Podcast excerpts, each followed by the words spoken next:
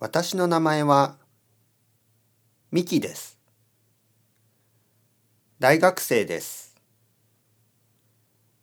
私は京都に住んでいます。出身は北海道です。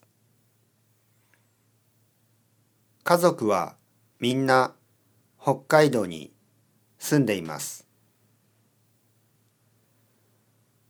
私のおばあちゃんはもうすぐ80歳です。私はおばあちゃんのことが大好きです。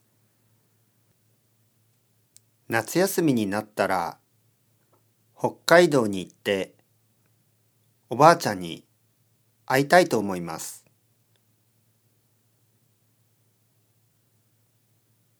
僕の名前はジェームスです。オーストラリアのメルボルンに住んでいます。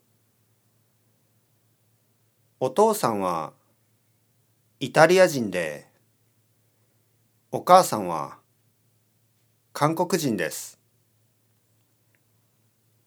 だから僕はイタリア語と韓国語と英語が話せます。日本語の勉強は3年前に始めました。よろしくお願いします。